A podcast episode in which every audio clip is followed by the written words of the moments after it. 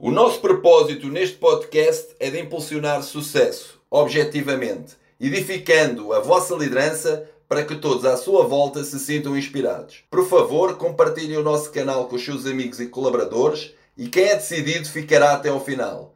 Sejam bem-vindos então ao sexto episódio do podcast Metanoia.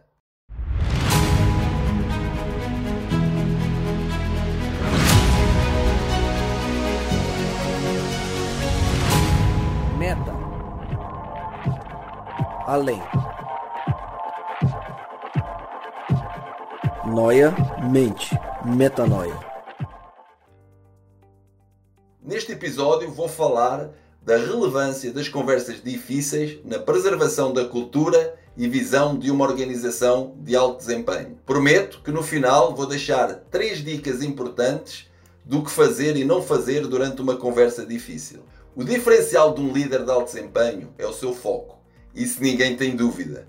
E não existe liderança de alto desempenho sem conversas difíceis. O foco determina a sua realidade.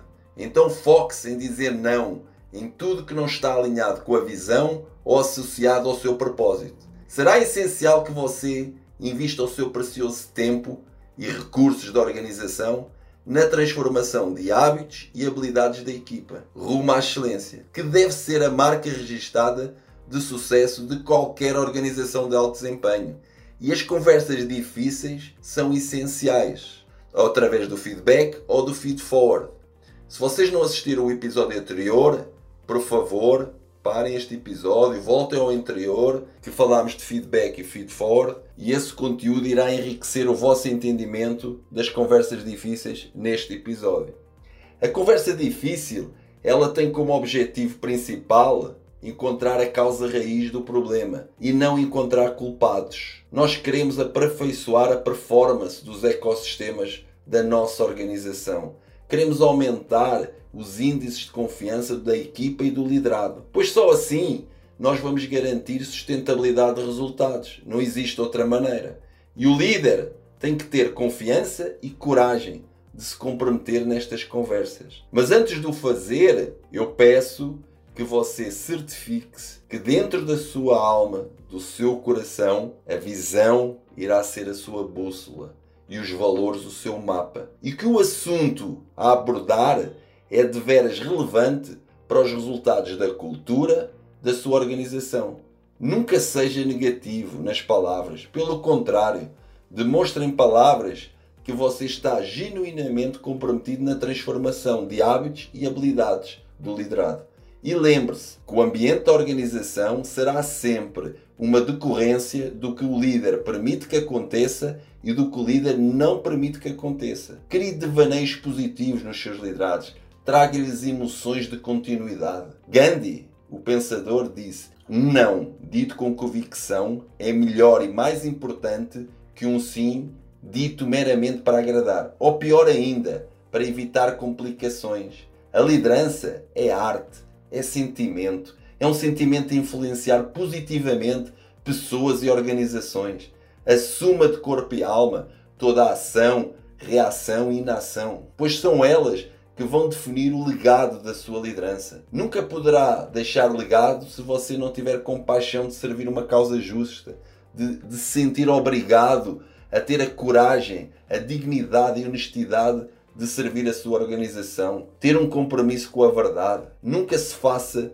de vítima, pedindo ao seu colega para ter mais simpatia com você no meio de uma conversa difícil. Ou pior ainda, dizer: Ah, eu sinto muito mal, eu não queria falar isso. Evite esse tipo de afirmação, pois não irá contribuir em nada. Pelo contrário, vai fazer com que a conversa fique mais tensa e por vezes dolorosa. E há outro ponto que eu digo que você tem que ter muita atenção: fique bem longe de pessoas negativas pois elas têm um problema para cada solução. Eu volto a repetir: fique bem longe de pessoas negativas, pois elas têm um problema para cada solução. Quando a conversa está tensa e dolorosa, eu recomendo que você diminua o ritmo, pense muito bem antes de falar ou responder à outra pessoa, exercite escuta ativa, pois você necessita de ser assertivo nas palavras.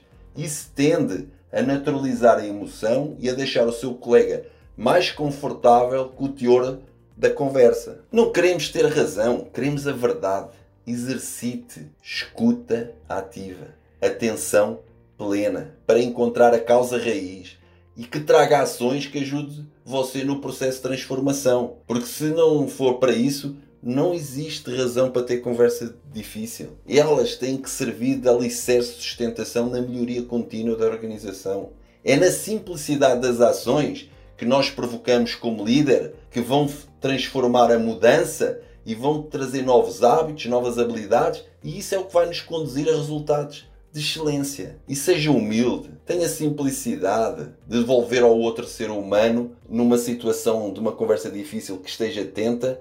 Você se perguntar: será que eu consigo fazer alguma coisa por ele? Será que eu consigo retribuir? Um bom exemplo é quando você, como líder de alto desempenho, tem que dar uma resposta contrária ao que estava pré-acordado com o seu líder. Você tem que vir com algo construtivo tem que trazer uma alternativa viável. Ninguém quer problemas. Proponha ações. Porque ao propor essas ações, você sinaliza respeito e compromisso com a verdade. Os seres humanos, hoje, estão muito mais interessados em ouvirem aquilo que eles acreditam, mas ninguém quer ouvir a verdade. Eu volto a repetir: os seres humanos hoje estão muito mais interessados em ouvirem aquilo que eles acreditam, mas ninguém quer ouvir a verdade. A verdade é o que vai potencializar talento. Todos nós devemos ter a verdade como o centro das nossas decisões.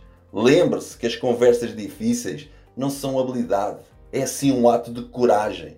E quando você aceita correr esse, esse risco, você deve ter a consciência que haverá vezes em que você vai ser bem sucedido e outras você poderá falhar, mas ambas são muito importantes para você, para o liderado e para a organização. Então aqui ficam as três dicas do que você deve fazer e não fazer. O que, o que é que você deve fazer?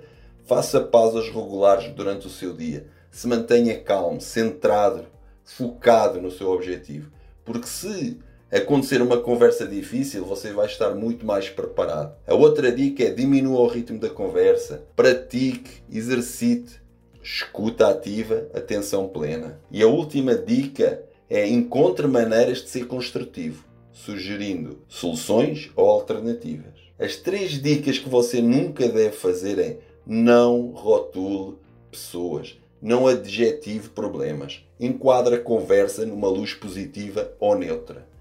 Não ter um script não é uma opção. Você tem que entrar para uma conversa difícil com o resultado bem definido que você vai querer ter da conversa. Não ignore o ponto de vista da outra pessoa. Pergunta ao seu colega como é que ele vê o problema. Procure uma sobreposição de perspectivas e não uma perspectiva única. Nesse processo, muitos terão medo de criar novos hábitos ou habilidades. Muitas vezes isso vai implicar que eles tenham que fazer uma escolha pessoal de sair da zona de conforto e conduzi-los para o desconhecido. E as pessoas têm medo do futuro e do desconhecido. Mas a melhor forma de prever o futuro é construí-lo. Eu volto a repetir, mas a melhor forma de prever o futuro é construí-lo. Por isso, nas conversas difíceis, seja transparente, com os olhos e as sensações postas no futuro e vai ver que você vai ter substancialmente mais impacto no resultado do que você estar só a olhar para o momento presente e querer sair dali com a razão absoluta. E após a conversa difícil, nunca, mas nunca deixe de destacar continuamente à equipa e ao indivíduo o sucesso dessa conversa e o quanto isso transformou os hábitos e as habilidades na organização. Porque é importantíssimo que todo mundo saiba que o que saiu da, da conversa difícil e o resultado que nós estamos a ter é que é a verdade. A verdade é caminho é vida. Eu queria agradecer pelo vosso precioso tempo. A nossa proposta é de criar organizações profundas.